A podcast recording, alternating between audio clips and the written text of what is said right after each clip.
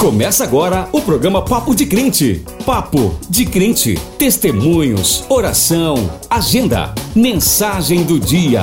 Papo de Crente. Papo de Crente. Uma produção da Rádio Web Tambor. Apresentação: Pastor Lindo Santos.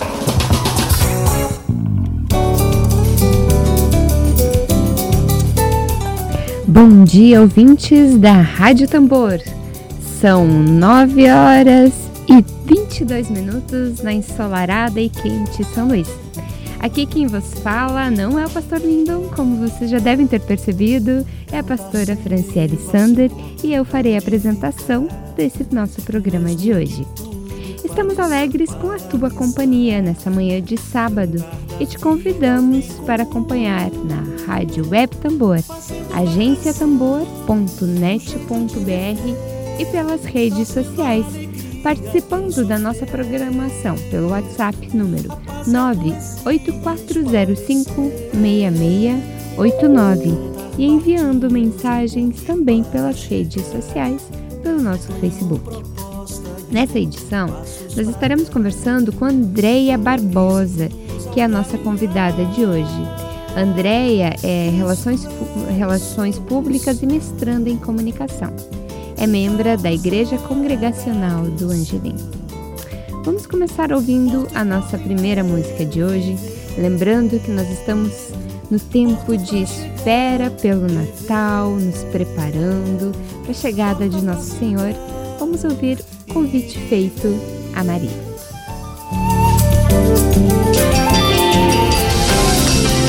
Papo de Crente, Papo de Crente, o programa que liga você. 9 horas e 23 minutos.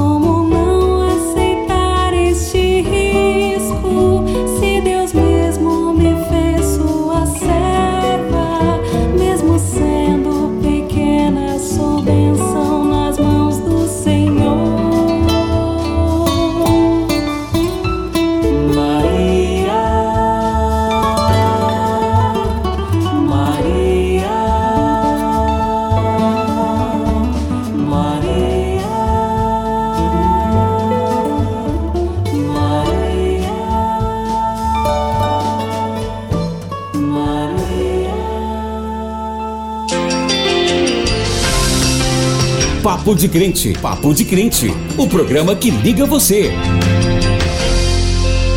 Mensagem do dia, o Evangelho de Jesus Cristo na sua vida.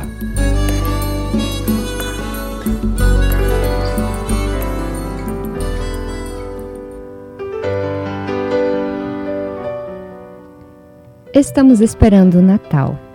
Falta menos de um mês para que celebremos a vinda do Messias para a salvação do mundo. Deus se fez gente e habitou entre nós. Em meio às luzes e compras de presente, em meio a preparativos e vontade de concluir tudo aquilo que nós queremos ainda realizar em 2019, nós corremos o risco de nos perdermos com relação ao verdadeiro sentido do Natal. Qual é o sentido do Natal? Ouvimos em comerciais e na boca de pessoas, inclusive da nossa, que o verdadeiro sentido do Natal é o amor, é estar junto com a família, é partilha, é comunhão. Tudo isso é bom, tudo isso é bonito e digno. Porém, é, isso faz parte do Natal, sim, mas também parte de nossas vidas todos os dias do ano. O Natal é muito mais do que isso. Natal é festa do amor imensurável de Deus para com o mundo. Deus vem até nós, Deus se faz gente para nossa libertação.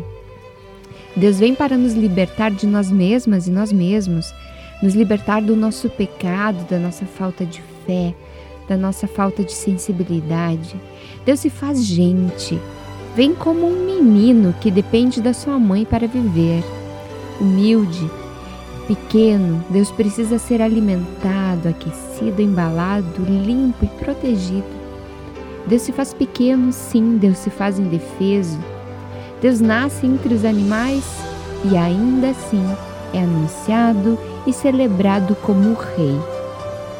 Que rei é esse que nasce sem poder nenhum ou sem luxo? Eu fui desafiada por uma amiga a refletir sobre os meninos assassinados por Herodes por ocasião do nascimento do menino Deus. Para nós contextualizarmos um pouquinho o texto, eu convido para que nós ouçamos, se você quiser abrir sua Bíblia, o Evangelho de Mateus, capítulo 2, os versículos 13 a 23. Depois que os visitantes foram embora, um anjo do Senhor apareceu num sonho a José e disse: Levante-se, pegue a criança e a sua mãe e fuja para o Egito. Fiquem lá até eu avisar, pois Herodes está procurando a criança para matá-la. Então José se levantou no meio da noite, pegou a criança e a sua mãe e fugiu para o Egito. E eles ficaram lá até a morte de Herodes.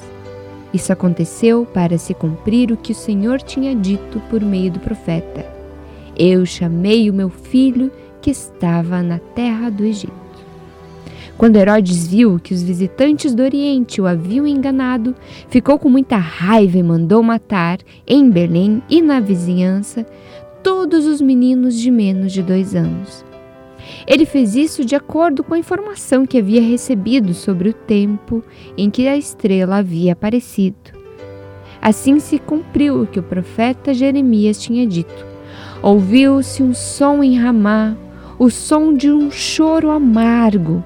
Era Raquel chorando pelos seus filhos. Ela não quis ser consolada, pois todos estavam mortos. Depois que Herodes morreu, um anjo do Senhor apareceu num sonho a José no Egito e disse: Levante-se, pegue a criança e sua mãe e volte para a terra de Israel, pois as pessoas que queriam matar o menino já morreram.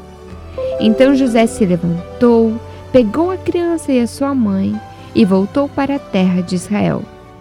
Mas quando ficou sabendo que Arquelau, filho do rei Herodes, estava governando a Judéia no lugar de seu pai, teve medo de ir morar lá.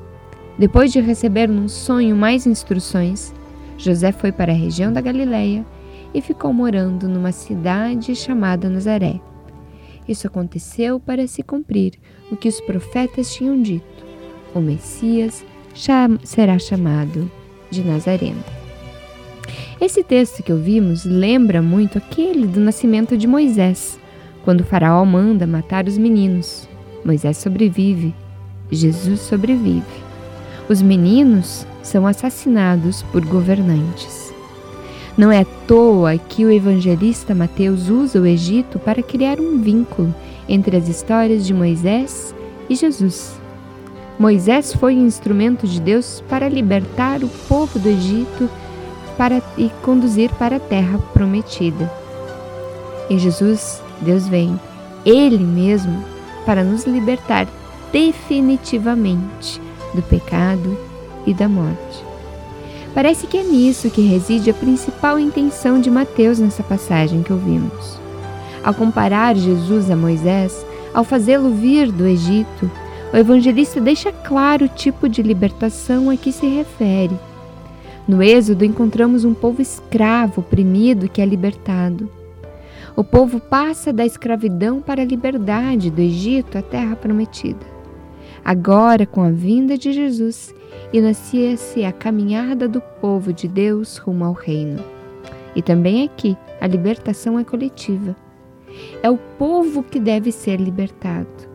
E a libertação será, como no Êxodo, uma saída de toda e qualquer situação de opressão e de escravidão.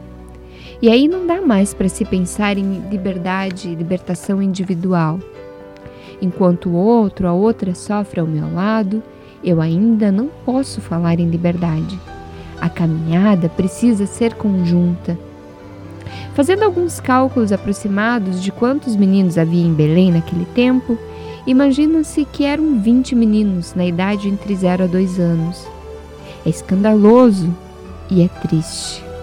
O texto diz que o pranto inconsolável de Raquel foi ouvido.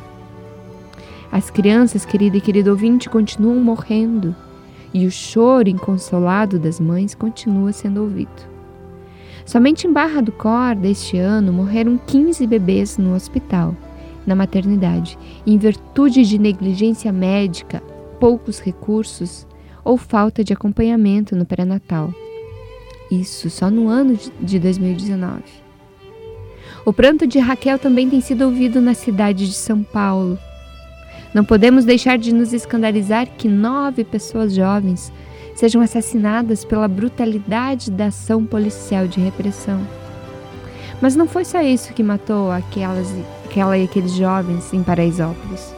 O que mata a juventude é o fato de que ali em Paraisópolis a sua perspectiva de vida é de 10 anos a menos do que no bairro vizinho, Morumbi.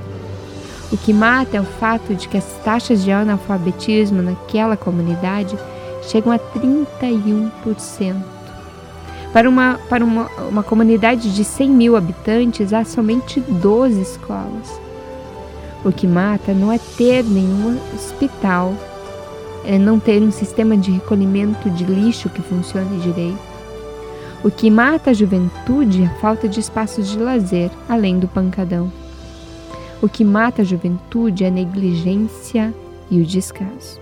O que matou os meninos, os bebês de barra do corda, foi mais do que a negligência médica, foi a corrupção que desvia recursos da saúde. Foi políticas públicas como a do fundo partidário, mesmo em meio a cortes em setores como saúde e educação. O choro de Raquel, o clamor de Raquel, precisa ser ouvido e acolhido. Como igreja, precisamos ouvir esse clamor na certeza de que Deus vem menino e nos liberta de todo o pecado que nos afasta da empatia com essa dor e com esse choro. Como igreja que conhece a libertação em sua própria existência, não podemos nos calar e permitir que crianças e jovens continuem sendo mortas pelo Estado. Entender o Natal como a vinda do libertador e dispor-se dispor a caminhar com ele em direção à liberdade tem o seu risco. Pois aí, o Natal não é mais apenas uma festa de família, de presentes, da beleza romântica. Aí o Natal se transforma realmente numa festa popular. Uma festa do povo oprimido, sofrido, semi-escravo, injustiçado e abandonado pela sua própria sorte um grito de alegria dos fracos e pequenos, pois a libertação teve seu início. Que o Deus menino da estrebaria nos acolha e acolha o choro da Raquel através de nós, pequenas e pequenos Cristos neste mundo tão carente de esperança. Que Deus nos sustente e nos dê coragem que precisamos. Amém.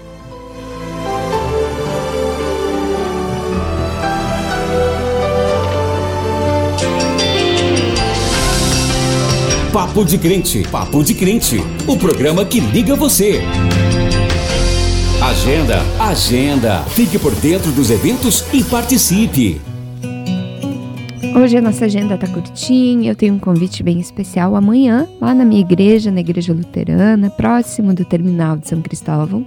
Nós queremos, teremos o nosso culto matinal, será um culto de ação de graças por vários motivos que encheram a nossa vida comunitária de alegria, inclusive o início dos festejos pelos nossos 14 anos de presença em São Luís. Amanhã, 9 horas, na sequência teremos almoço para qual você também é convidado ou convidada.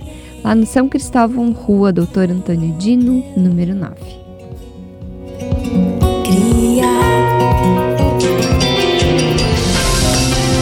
Papo de Crente, Papo de Crente, o programa que liga você. Vamos ouvir agora de Maria Peralta, Deus é do Gueto.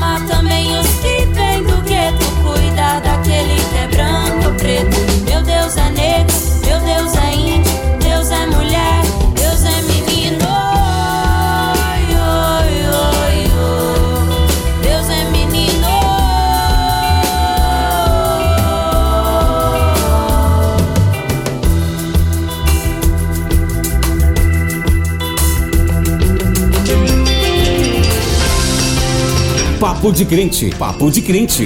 O programa que liga você. Hora da Comunhão. Hora da Comunhão. Conversa sobre o Evangelho e o dia a dia do povo. Na hora da comunhão de hoje, estaremos conversando com Andréia Barbosa. Ela é parte da Igreja Congregacional da Angelim, é Relações Públicas, mãe do Sebastian e mestranda em Comunicação na UFMA. Andréia, seja muito bem-vinda ao Papo de Crente, uma alegria tê-la aqui conosco. Obrigada, um bom dia a todas e todos aqui que escutam a Rádio Tambor. É uma, um grande prazer estar aqui com todas vocês. Hoje só mulher, né? Oi, mulher. Que roda bonita. Andréia, é, conta pra gente um pouquinho. Quem é você? O que, que você faz? De onde você vem? Para onde você vai? Então, começar dizendo assim, sou, sou cristã desde criancinha, né? É, tive uma formação porque a gente morava é, num bairro próximo de lá era a Assembleia de Deus, então a gente começou eu minha família, na verdade as, as filhas, né? Depois minha mãe que está me escutando agora, um beijo mãe. Beijo para a mãe da André. é, depois se incorporou também à igreja, né? É, e aí na fase da adolescência, final da adolescência, quando eu tive a oportunidade então de de ir para a universidade, passei no vestibular, né? Nessa fase de transição, eu acabei começando a me congregar na Igreja Presbiteriana Central de São Luís, uma igreja por quem eu tenho muito carinho, uma igreja que me acolheu e me ensinou muita coisa. Todos os queridos irmãos da igreja presbiteriana que estejam me escutando agora, um beijo. Acho que talvez o pastor Lúcio, que está lá na, na presbiteriana do Quatraque, enfim, todos os irmãos de lá. E nessa igreja a gente também foi muito muito interessante porque a gente viveu foi um momento de ABU também, né? Na Aliança Bíblica Universitária de São Luís, esse movimento missionário que é, nos impele a falar do Evangelho de Cristo dentro da universidade. Uhum. Né? E assim, eu vinha daquele contexto de achar que, que cristão será que pode ou não pode frequentar uma faculdade? Será que vai perder ou não a fé? Porque vai discutir teorias, ciência, né? né? Ciência, né? Será que então essas questões todas estavam ali subjacentes e foi se dissipando exatamente por esse por esse encontro com outros irmãos dentro da, da universidade, da gente então poder ali dentro estudar a Bíblia juntos e falar, testemunhar com a nossa vida, com, com os nossos momentos também de encontros, de reuniões, né? É, falar do amor de Deus ali, e inclusive participando do movimento estudantil da universidade, né? Que isso também. Engajamento político? Engajamento político, né? Eu e minha irmã, minha irmã também me escuta. Beijo, Auridete, minha inspiração. Graças a Deus que Deus te colocou na minha vida. Então, assim, ela é responsável por muitas coisas, né? Ela me levou para a presbiteriana. Desde, desde que a gente começou a conversar, André, hoje de manhã, a irmã sempre aparece, né? exatamente. Nossas mulheres nos nos inspiram. Ela é de uma coragem, valentia e trepidez muito grande. E aí, então, assim, juntas, a gente. Ela foi, inclusive, a primeira a fazer parte do DA de comunicação. Uhum. Ela se integrou com o movimento estudantil, com o DCE, e eu fui na, na onda também, né? E aí participei do movimento estudantil de, é, do Diretório Acadêmico de Comunicação. Tive o prazer de fazer parte desse movimento enquanto a gente estava reerguendo o, o, esse movimento estudantil no curso. O nosso DA estava desativado já havia cerca de uma década, DA né? É diretório diretório né? acadêmico de comunicação, estava desativado já há uma década. E aí, assim, tive o prazer de, com outros colegas, cristãos e não cristãos, da gente discutir o curso, discutir perspectivas para o curso e trazer reflexões da sociedade para dentro do curso e assim a gente foi compondo o movimento estudantil tanto no curso como também com outros cursos a partir do Diretório Central dos Estudantes. É, então, é, e aí a partir daí foi o meu envolvimento não só com o movimento estudantil, mas com esse movimento político no sentido amplo da palavra, né, de que a, a universidade está aí para produzir conhecimento que esse conhecimento seja de fato voltado para a sociedade, para para o bem das pessoas, para, para a coletividade, né? não para ela estar restrito ou, ou uh, um faz de conta, né? Uma produção, a produção científica é para ser voltada mesmo para o coletivo. E daí é, fui me envolvendo com os movimentos sociais, com várias pautas, e aí isso refletiu também na minha carreira. É possível dizer então que a ABU foi responsável por uma leitura bíblica e de realidade um pouco diferenciadas na, na tua vida. Né? Sim, com certeza, né? Assim, o, o, processo de formação na ABU, né, de, de engajamento, de entendimento, é, acho que foi onde eu, eu consegui de fato é, perceber aquilo que está na Bíblia, né, de missão integral, né, desse Jesus que escuta a mulher de Samaria, desse Jesus que não tem problema nenhum de falar com Zaqueu, com aquele publicano. Só tem uma sandália. Né, que, que permite né, que a mulher lave seus pés, que, que derrame é, sobre ele seu, o seu óleo e mostra para as pessoas, olha, vocês também devem servir. Diz para a gente que a gente é que tem que servir. Uhum né? O reino de Deus é chegado, né? E ele está aqui para isso, para servir. E ele não começa no céu quando Jesus voltar, né? Quando a nossa, quando a nossa esperança toda se concretizar, ele não começa lá, não. Ele já começou. Ele já começou a partir do momento que Jesus faz parte da nossa vida. Então, esse reino, ele está aqui, está presente, ele precisa se fazer mais presente. É por isso que a gente é sal e luz. Amém. Eu, eu, eu trouxe um pouquinho isso nessa reflexão inicial, Andréia, animando nós sermos pequenos cristos, né? Na vida das outras pessoas, né? especialmente nesse momento de espera pelo Natal. É, tu, tu, tu, comentaste comigo antes que tu fizeste uma reflexão da, sobre a BU na tua monografia. Né? Quer contar um pouquinho pra gente? Conto sim. Então, é, a, a gente fica sempre pensando, pelo menos é, eu me debruçava muito em, nossa, quero, quero que seja um trabalho que de fato se volte para que seja útil, né, para, para a sociedade. Como vou fazer isso? E aí, pensando, refletindo, tentando é, juntar todos os conhecimentos que eu já tinha tido, né, e aí também de vários movimentos sociais, eu pensei em discutir memória, comunicação, memória, memória organizacional. É, na época é, foi até um trabalho bem pioneiro, era um tema pouco discutido, no, não era discutido no Estado, estava começando a ser discutido em âmbito de Brasil. É, foi um, inclusive uma monografia que foi recomendada para publicação. E eu, eu fiz então esse levantamento historiográfico de memória, de identificação do, do quanto a memória é importante para a gente, uhum. né? E isso é muito também de desse sentimento bíblico, quando, quando Jeremias coloca, é, prefiro trazer à memória o que me traz esperança. Uhum. É, e esse, inclusive, foi o, a dedicatória, o, a, a, a, citação que eu coloco de abertura da minha monografia, porque é bem isso mesmo, né? Nesses, inclusive nos momentos de trevas que a gente vai vivendo, né? uhum. né? Politicamente, a gente precisa trazer à memória aquilo que nos pode dar esperança. É, então, a, a, o trabalho de monografia discutiu isso. É, e eu tive a felicidade de, ah, como é que isso se reverte para a sociedade, né? Se reverte, felizmente eu consegui já muito prontamente, três anos depois ou quatro anos depois, trabalhando com um grupo de teatro numa consultoria, trabalhando com um grupo de teatro conhecido aqui do estado, Grupo Grita, lá do Anjo da Guarda.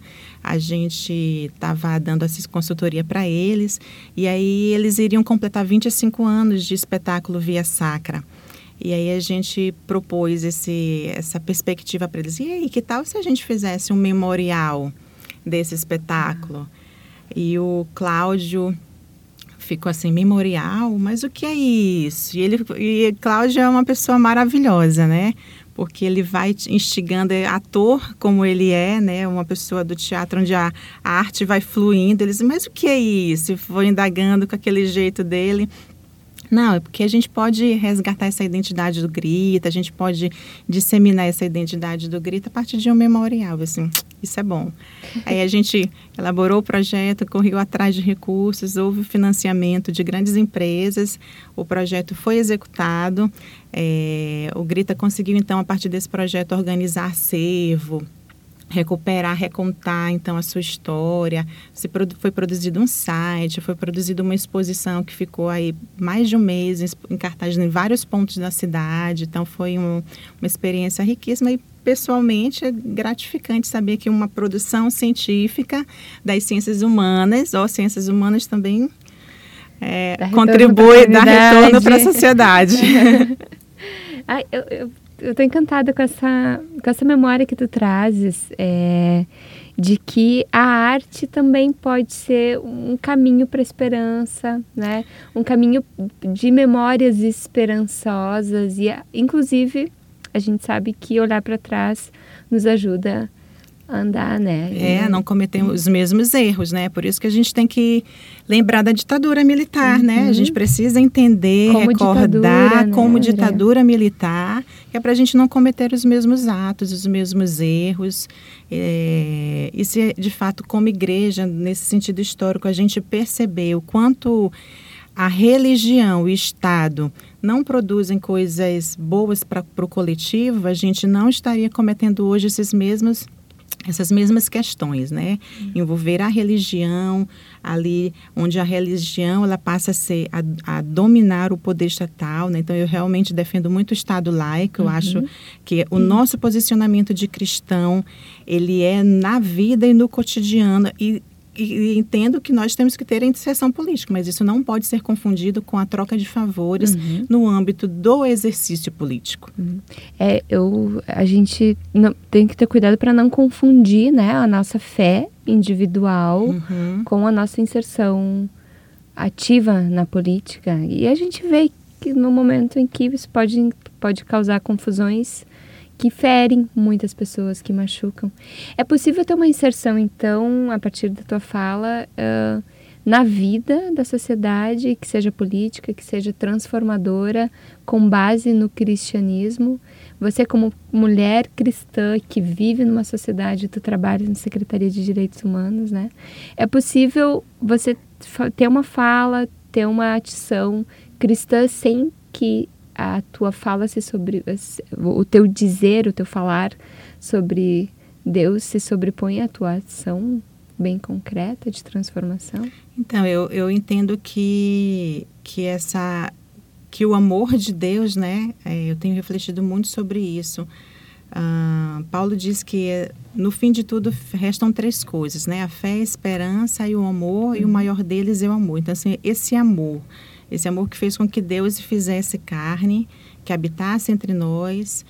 É, esse amor precisa balizar as nossas ações, né? Esse amor precisa estar presente no nosso cotidiano, nas nossas relações, precisa estar no, no, nosso fazer no trabalho, né? No motivo porque eu dou aula, no motivo porque eu frequento uma, frequento uma faculdade, no motivo porque eu atendo um paciente, no motivo porque eu atendo o, alguém no serviço público, né? Então, é, ele precisa estar presente e ser a base e o referencial, né? Isso me vai, entendo que isso vai me impulsionando a, a partir desse amor, o respeito, a atentar para a dignidade humana, apesar da diferença que possa existir, né, da diferença de opinião, por exemplo, uhum. que possa existir, mas entender que aquilo, o mandamento de Jesus, né, que aqueles dez mandamentos se resumiriam, na verdade, a dois, na verdade, a um. Amar a Deus sobre todas as coisas e ao próximo como a ti mesmo. Né? Então, assim, não, o outro não tem que ser menor do que eu, o outro não pode ser maior do que eu, mas ele também não é menor do que eu. Apesar da sua, de, de qualquer é, distinção que haja nele, porque somos diferentes mesmo, né?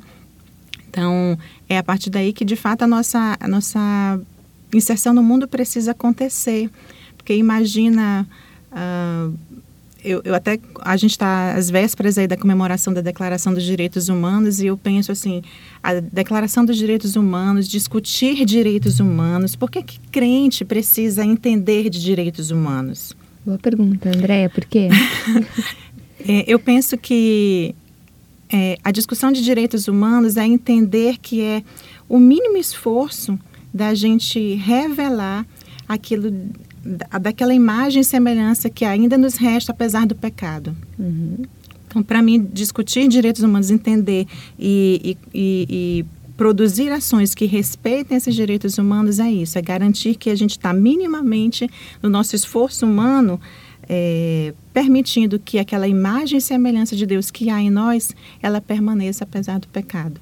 Porque a restauração completa vem com Cristo, né? Vem gradativamente nesse processo de discipulado e que é, o que, é, que é o que a gente vai vendo como espelho agora e que vai se concretizar com a, com a sua volta. Mas é, nisso agora, precisamos ver o outro, ver no outro a imagem e semelhança de Deus. Mesmo aquele que está apenado, uhum. né? mesmo, uhum. mesmo a prostituta, uhum. mesmo é, o político corrupto, uhum. mesmo ele, né? E aí que Deus nos dê força para para nesse diálogo interagir e aí pela obra e graça de Deus haver essa, essas transformações. Mas acho que a nossa inserção passa por isso, né? Então, de fato, a gente não consegue se colocar numa nesse exercício dos direitos humanos e eu isso virou minha prática profissional, né? Atuo, atuo de fato nessa nessa temática sem ter esse olhar, sem ter esse amor de Deus como como crivo, como espelho, como lente, né, para poder olhar essas causas e poder compreendê-las. Tu tens refletido também é, sobre a questão do, do, das pessoas que vivem em, em, trabalho análogo à escravidão, né? É, essa é uma das temáticas que eu fui me aproximando, assim, já tive bem mais próxima, atualmente não é uma pauta que eu acompanhe mais de perto, né? Mas realmente é uma pauta que, uma das pautas que me inquietam muito, né? E recentemente a gente, a OIT publicou, lançou um vídeo, vídeo Precisão, o filme Precisão, que é um documentário que fala sobre as condições de trabalhadores, é, trabalhadores em situações degradantes, e aí a gente pensa só na fazenda e tal, mas quando a gente entende o que é o trabalho, o que juridicamente se chama de trabalho análogo ao de escravo, né? Que para a gente resumir, a gente chama mesmo é de trabalho escravo, uhum. né? Para a gente compreender isso, é... quando a gente compreende esse conceito, a gente percebe que o trabalho escravo ele pode estar bem aqui na Rua Grande, né, naquelas lojas que a gente chega e que as pessoas não têm de, os seus direitos trabalho respeitados, que gente, não tem as condições de saúde, de higiene, de laborais, mesmo de segurança laboral respeitadas, né, o que o, que o salário não é pago corretamente, né, então pode estar aqui como como muito no Estado, né, o nosso Estado, infelizmente, ele viveu isso, é, do trabalho doméstico. Né? Uhum. O trabalho doméstico ele é extremamente precarizado no Brasil, né? Só muito recente, inclusive o documentário aponta isso, que, se não me engano, foi o último, uma das últimas profissões a de fato ser legalizada, ser reconhecida como uma profissão, né? A ter direitos reconhecidos ah, e aí você vê que aí tem uma questão de gênero, né? uhum, né? Porque profunda. É, majoritariamente é a trabalhadora doméstica, né? O trabalhador doméstico às vezes é o, é o, é o motorista, né? Para quem tem grandes fazendas é o, o caseiro, enfim. É, e, e, tem uma questão também de do trabalho infantil, né? O, uhum. que eu quero ponto que eu queria tocar no, no caso do Estado do Maranhão. O Estado do Maranhão viveu o Nordeste de modo geral e o Estado do Maranhão eu posso afirmar é, essa cultura de ah vamos trazer a menina do interior uhum. para ajudar aqui em casa. A gente ouve muitas histórias, né? De, de, eu conheço várias mulheres que que vieram assim e que são muito gratas às famílias que as trouxeram sem sequer perceber uh, que viviam como escravas e Sim, sim. Há uma naturalização muito grande, né? Assim, as pessoas, ah, porque essa é uma, a forma da gente ajudar, ah, porque uhum. essa é a forma. É, vamos pensar um pouquinho, vamos ajudar, mas vamos ajudar com dignidade? Uhum. Vamos pensar um pouquinho. É, eu lembro que eu fiz, um, eu e os colegas, quando eu estava no Centro de Defesa Padre Marcos Passerini, nós fizemos uma oficina sobre trabalho infantil doméstico, né? E na roda, a discussão era exatamente essa, e uma pessoa colocou, não, mas na nossa casa tem uma pessoa que ela, ela veio do interior desse jeito. É, ela, ela, é praticamente da família. Ela é praticamente da família. A gente entende ela como da família. Uhum. Ela agora já está até fazendo faculdade. Aí eu falei, ela realmente tem os mesmos direitos que você? Onde é que ela dorme? No quarto dela tem ar-condicionado como no seu? Exatamente. Enquanto, quem fazia a faxina da casa? Uhum. Todas as crianças da casa? Ou era só ela?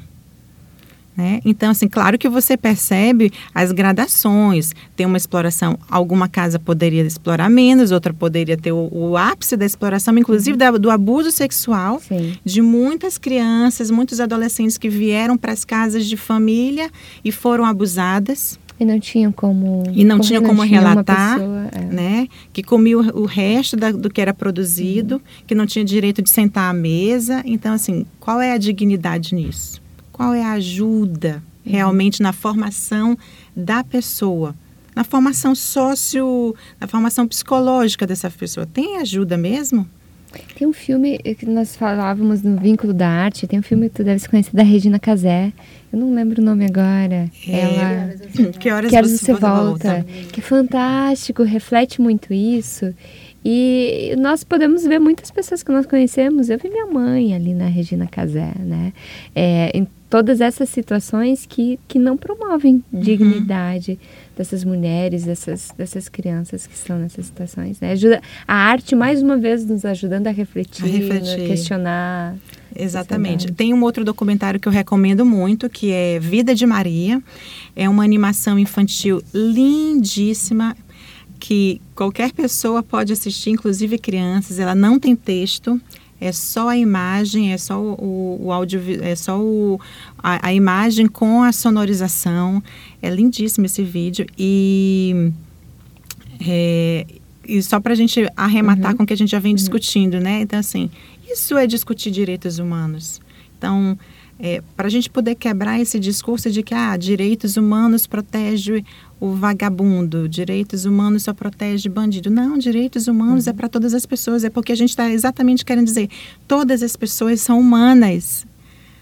Todas as pessoas são humanas. Então, é, e é nesse cenário que nós, como cristãos, precisamos é, colocar em prática aquele versículo que diz que e não vos conformeis com este uhum. século mas transformai-vos pela renovação do vosso entendimento. Então, ah, sempre foi assim, trazer pessoas do interior, mulheres, crianças, crianças do interior para trabalhar, para acordar cedo, preparar o café, preparar o almoço, de tarde cuidar das crianças, depois limpar toda a cozinha, para então dormir no quartinho lá no fundo da casa.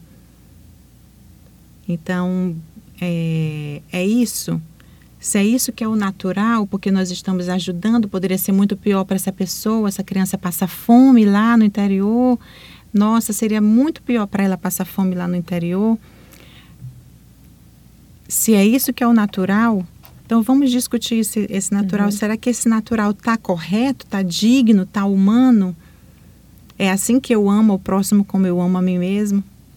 E um discurso que é naturalizado dentro das igrejas de que há diferentes categorias, né?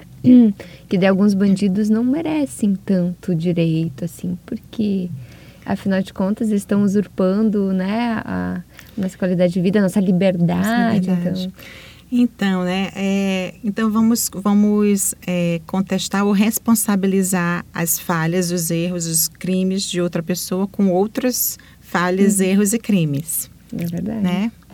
É esse o caminho? É essa a dignidade a que juridicamente o Estado brasileiro está se propondo? Não. É essa a dignidade a que nós, eticamente cristãs, estamos nos propondo? É, é, algo que a gente realmente tem que, tem que repensar. Não é uma tarefa fácil, porque a gente. A, gente a violência está naturalizada na nossa estrutura. Uhum. Eu, eu lembro que recentemente meu filho estuda numa uma reconhecida escola aqui de São Luís. É, e aconteceu um episódio que eu coment, fiz um texto, comentei no grupo, exatamente retratando isso. As crianças, por exemplo, só, só vivem é, só conseguem se, se relacionar batendo, se xingando. É, as palavras são muito agressivas, né? E, então, assim, a violência está aí, está naturalizada, mas eu acho que nós, a gente não tem que se conformar com essa violência. Não podemos aceitar que isso, que seja, que continue desse jeito. Né? Então, talvez a nossa grande revolução seja, seja se contrapor a essa, a essa e todas as formas de violência, porque uma vai puxando a Sim. outra. Uma vai puxando a outra. E potencializando, inclusive, né, Sim. esse círculo. É, eu, eu queria te perguntar é, se a, a questão do, do, trabalho análogo à escravidão, né, é, ele pode ser visto também nas nossas relações de consumo, não pode, Andréia? Se a gente pensa. Quando eu, eu, às vezes eu passo pelas lojas e vejo, nossa, essa roupa tá muito barata. Ou esse produto, como, como tá barato? É, será que o que tem por trás disso? Será que. Como é que é possível que esse produto chegue ao consumidor de forma com preço tão barato, tão né? Barato. O que está por trás disso? É, Quem acho, que anda produzindo? Acho que essas reflexões são muito interessantes para a gente também. Eu acho que se a gente começar a refletir, por exemplo, pelo viés do consumo mesmo, né? É, me parece que o consumo é um grande Deus desse século. É verdade. Né? A Bíblia já dizia que o amor ao dinheiro é a raiz de todos os males. Então, assim, o cons consumir, né, o, esse, a compulsão pelo consumismo, né, ele é um, um grande Deus desse século e a gente está envolto disso, emergindo. Então, assim, renovar o nosso agir, renovando o nosso entendimento, é, ter as nossas ações renovadas por esse entendimento de não se submeter a isso é um exercício diário, cotidiano. Então a gente, a gente de fato, a gente encontra e aí várias várias empresas já foram autuadas pelo Ministério do Trabalho por, por, por práticas de trabalho análogo, né? Em São Paulo, São Paulo é um dos estados recordes disso, né? Assim como o Maranhão tem uma, infelizmente, ainda uhum. é, muitos dos trabalhadores que são resgatados das, das fazendas né, são maranhenses, São Paulo também tem índice altíssimo disso, inclusive não só de brasileiros, mas de, de estrangeiros, né, de é. bolivianos, de colombianos, que estão ali submetidos às condições terríveis, né? Na, muito na produção, São Paulo é muito na produção justamente têxtil, né? Isso, da produção roupas. têxtil e de calçados também. Calçados, e a gente precisa perguntar, a gente precisa mesmo de tanta roupa? Uhum. No final do ano, será que é, a gente precisa realmente estar fazendo tantos bazares assim ao longo do ano? Porque antigamente o bazar era uma forma de você obter uma roupa mais em conta, mas hoje virou já quase que um novo negócio, né? Se, se a gente gera um, um, novo negócio é porque teve um consumo anterior. Então uhum. precisamos comprar tanto, uhum. né? Será que é, o nosso não, não estaríamos bem consumindo menos né, e aplicando esse, esse recurso em outras ações. E ainda sobre isso, eu acho que é, na história do consumo, até do, da própria exploração mesmo dos alimentos. Vamos discutir aqui agrotóxicos, uhum, né? Uhum. Vamos discutir essas, essa produção, é, esse monopólio, é, esqueci agora o termo para agricultura, é, quando você produz só um tipo de monocultura. a monocultura assim a gente viu uma, uma, situação de monocultura onde você só tem que consumir soja ou coisas de soja, porque é, são, são, é, é o que se mais produz, né? Uhum. Mas a gente vai viver só de soja quando Deus criou toda uma diversidade, é. né? Então, assim, a gente faz uso de agrotóxicos, é, consumimos uma, uma alimentação contaminada e matamos o produtor. Matamos o pequeno produtor. E nos matamos no processo. E nos matamos no uhum. processo. Uhum porque temos que trabalhar muito mais, não só para consumir o, esse alimento industrializado, como para depois comprar o remédio, como para depois pagar uma academia, para queimar todas as calorias que a gente absorveu com esse alimento ruim, é, para pagar o médico, para pagar milhões de consultas diversas para e futuramente aí é, vários estudos mostram é, várias, várias deficiências decorrentes né, do uso intensivo de agrotóxicos hoje. Né? Então, a gente precisa repensar mesmo muito. E, e não é, demonizar aqui as pequenas famílias agricultores. Quem produz orgânico no Brasil hoje, a grande maioria, absoluta maioria de famílias assentadas, famílias que antes eram sem terra que receberam, uma, lutaram por sua terra, estão assentadas e que são as grandes produtoras de orgânico no Brasil hoje, de alimentos que realmente saciam, que produzem qualidade de vida e que vivem com dignidade ali nas suas comunidades, com a sua família. Exatamente. É, até dizer que assim, recente a, a gente, a gente é, tem inclusive uma loja da, do MST aqui na pertinho no centro, né? Então aqui pro, né? É na rua é na esquina da rua do Rua Rio Branco com a Deodoro pertinho ali da Caixa Econômica, então onde a gente já pode consumir, comprar é, mel, já, já, fui lá, já encontrei, tem mel, ontem foi lançada uma a farinha, gosto do, gosto do Maranhão, com selo Gosto do Maranhão, é, enfim, inclusive incentivar o consumo local, porque aí a economia vai girando e, vamos nos fortalecendo localmente, né? Então a gente não precisa, de fato, a gente precisa descentralizar o capital.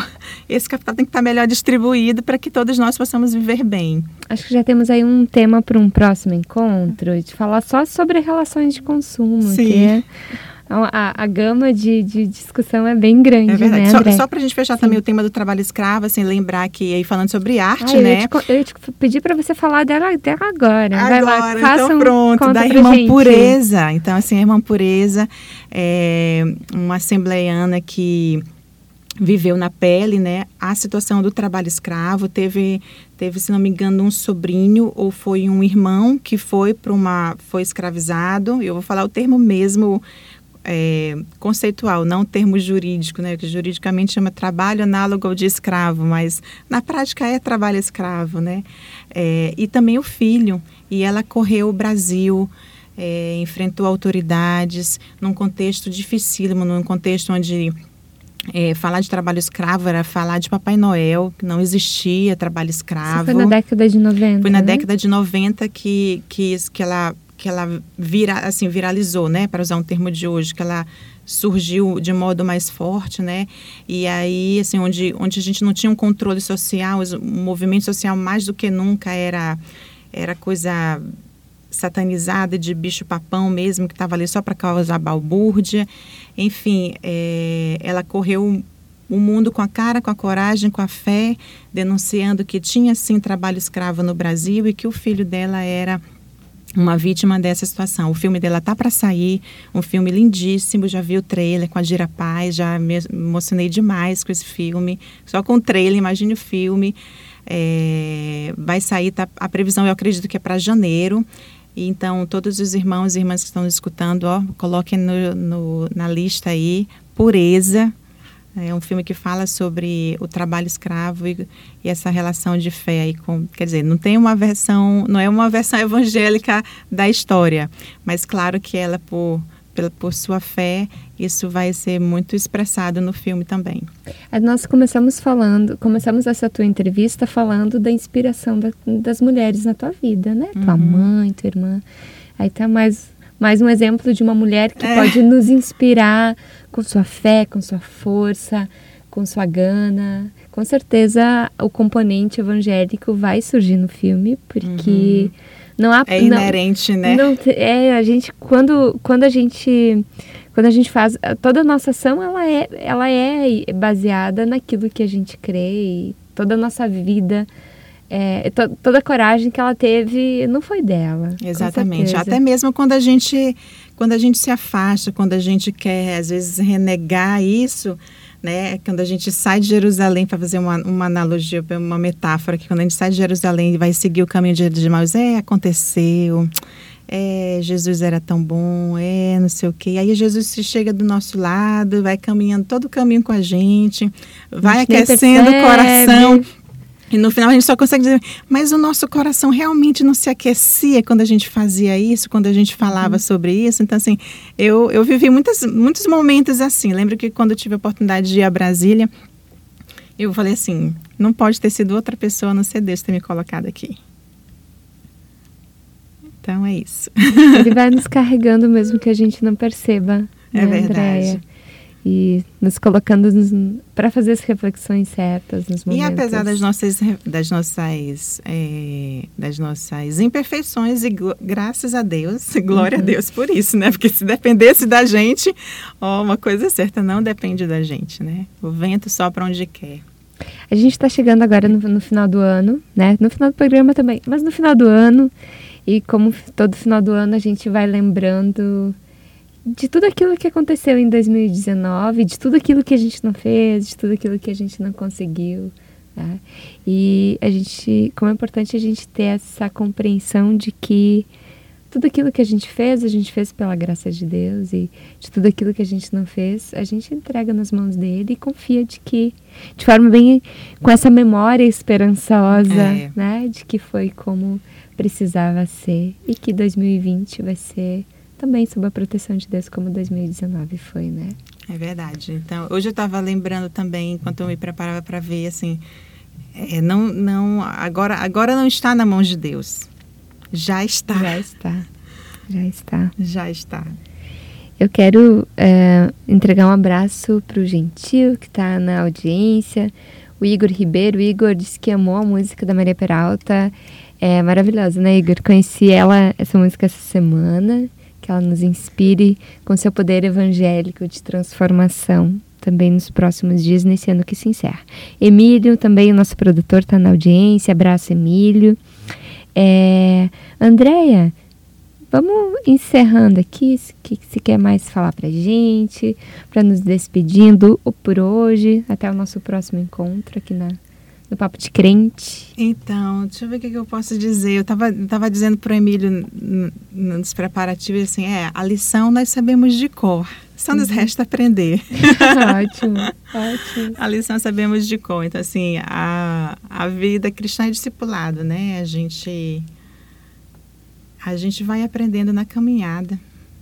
A gente precisa ter a disposição para aprender, porque sabendo que nem não não é, não são flores, né?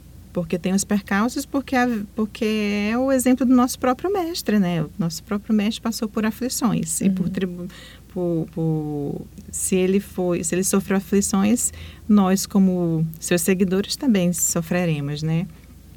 mas temos a alegria do Espírito, né? Temos o dom do Espírito Santo, temos o fruto do Espírito Santo que precisa estar em nós para fazer-nos perseverantes. Amém. E com essas palavras. Eu quero só mandar uma, mais uma vez, só para encerrar, mandar um abraço, um cheiro bem gostoso para o meu filho que está me escutando. Filho, te amo demais. Para as minhas irmãs, Naira, Josi, Auridete, para os meus sobrinhos Késia e Benjamin, para minha mãe, para o meu cunhado Anderson. Um beijo para todos vocês, amo vocês demais.